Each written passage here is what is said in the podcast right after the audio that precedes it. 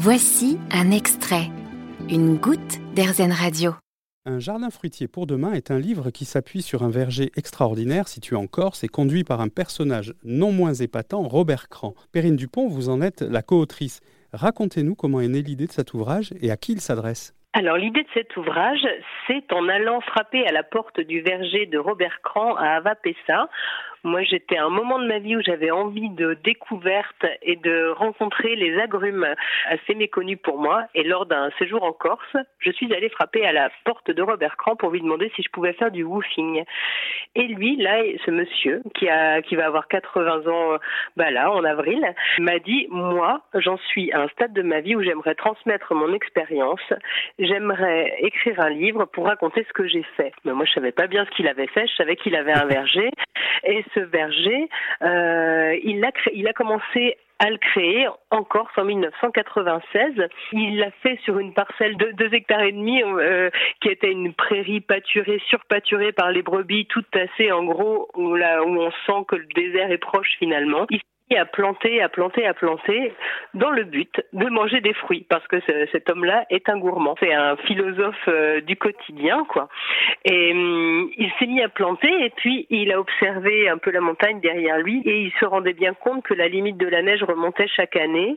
Et il disait, mais en fait, euh, là, euh, ça change clairement. Et voilà, il était au courant hein, des rapports du GIEC dès, dès les premiers, en fait. Et il s'est dit que peut-être nos arbres fruitiers les plus communs auraient du mal à s'adapter à ce changement climatique en cours.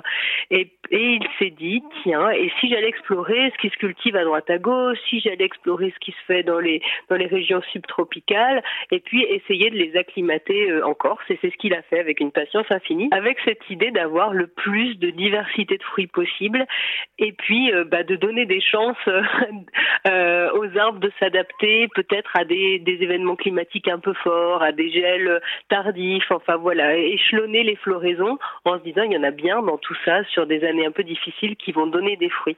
Voilà, et c'est un pari tout à fait réussi parce que sur euh, sur cette parcelle, où il n'y avait rien quand il est arrivé. Aujourd'hui, c'est un jardin d'Éden, véritablement, avec des mélanges de fruits, des, des, arbres qui se côtoient, qui viennent de, de, de l'autre bout de la planète. Euh, enfin, par exemple, un, arbre qui originaire de Chine à côté d'un arbre d'Amérique centrale.